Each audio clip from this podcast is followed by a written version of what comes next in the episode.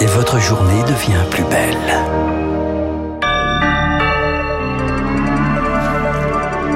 Il est pile 9h. Voici le journal.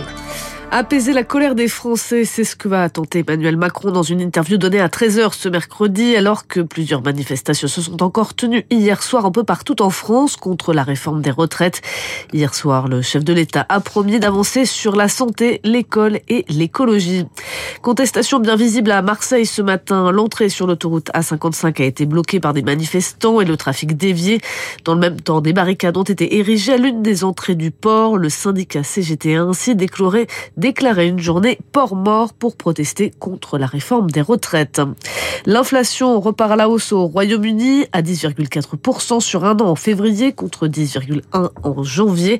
Selon l'Office national des statistiques britanniques, les prix de l'alcool en hausse dans les pubs et les restaurants ont largement contribué à ce rebond surprise, tout comme l'alimentation et les boissons non alcoolisées qui ont grimpé au rythme le plus rapide depuis plus de 45 ans.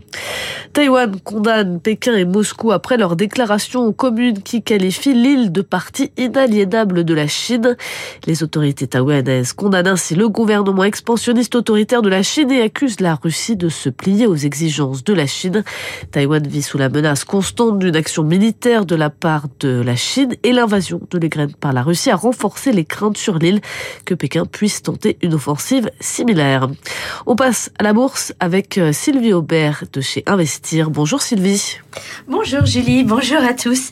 Eh bien, la bourse de Paris ouvre tout doucement ce matin, 7098 points. À Wall Street hier, les trois principaux indices ont terminé en nette hausse. En fait, l'absence de nouvelles faillites bancaires après les déboires de la Silicon Valley Bank aux États-Unis et de Crédit Suisse a un peu, un peu rassuré les investisseurs, tout comme les déclarations des banquiers centraux qui ont promis des liquidités en abondance pour éviter une crise systémique. Alors aujourd'hui, aujourd'hui c'est très important. La bourse a rendez-vous avec la Réserve fédérale américaine. Elle va annoncer ce soir sa décision à propos des taux d'intérêt. Compte tenu des derniers événements, une hausse modérée de 25 points de base est attendue. Et Goldman Sachs estime même qu'il pourrait y avoir une pause. En effet, le stress qui pèse en ce moment sur le système bancaire va engendrer de lui-même un resserrement des conditions de crédit et selon la banque, eh bien cela équivaut à un relèvement de taux. Alors la Fed a également pris conscience des dangers hein, d'une politique monétaire trop restrictive et cette modération devrait aussi éloigner les craintes de voir l'économie américaine plonger dans la récession. Sylvie Aubert, Investir pour Radio Classique. Merci beaucoup Sylvie. Il est 9h passé de 2 minutes.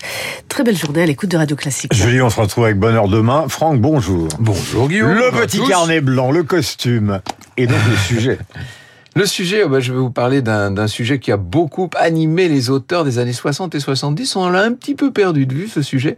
Mais j'étais l'autre jour euh, dans mon département de la Vienne, dans mon Poitou. Mmh. Ça m'a rappelé la grande histoire des possédés de Loudun. Un grand sujet, ça.